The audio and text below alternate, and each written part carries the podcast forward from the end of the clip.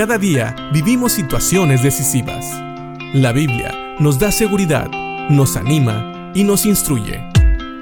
Impacto Diario con el doctor Julio Varela.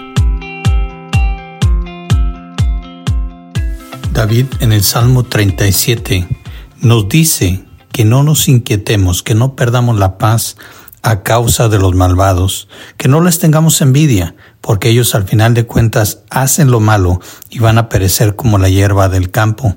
Nos pide en vez de eso confiar en el Señor, hacer el bien, deleitarnos en Dios y sabemos que si lo hacemos así, dice David, Dios nos va a conceder los deseos de nuestro corazón. ¿Por qué?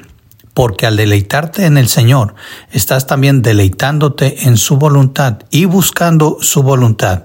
Y por eso, eso va a transformar la manera en que piensas, la manera en que pides y lo que pides. Y por eso el Señor va a conceder ese deseo que hay en tu corazón, porque seguramente ese deseo es para glorificar a Dios.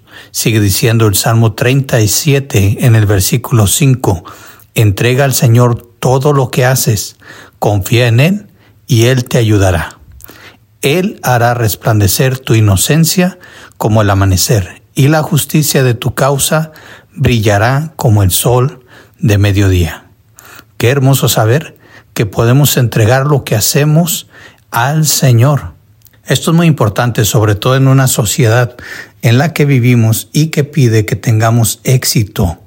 Para nosotros muchas veces tener éxito es que todo salga bien, pero realmente como creyentes tener éxito es saber depositar lo que hacemos en las manos de Dios y confiar en que Él va a bendecir.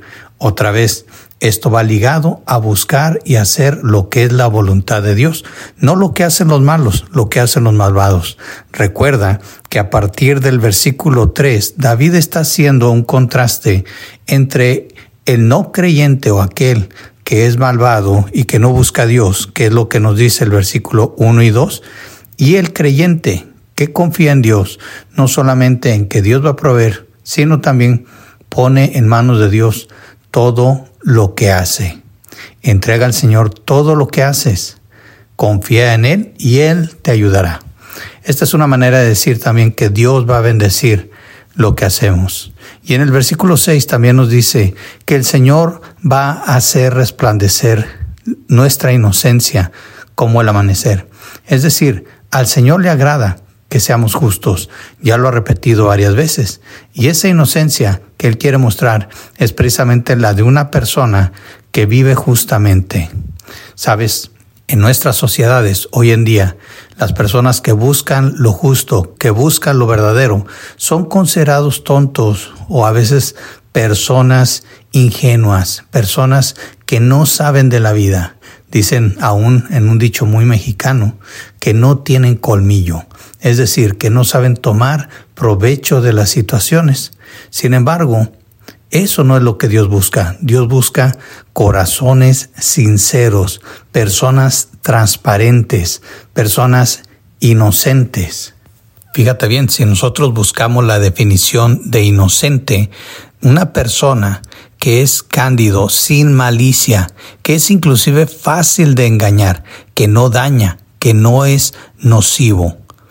Hay otro dicho que quiero compartir contigo, que muchas veces la gente dice, y dice que el que no tranza no avanza. ¿Qué quiere decir eso? Que el que no toma ventaja de las situaciones, el que no engaña, no va a avanzar.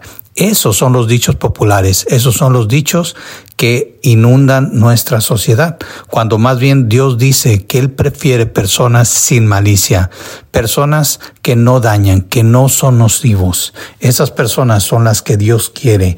Él va a hacer resplandecer esa inocencia. Él va a hacer saber a la gente que el que le sigue, que el que le ama, no es una persona con malicia, no es una persona que busca ser dañino, es una persona más bien que busca la justicia. Y por eso dice, y la justicia de tu causa brillará como el sol de mediodía.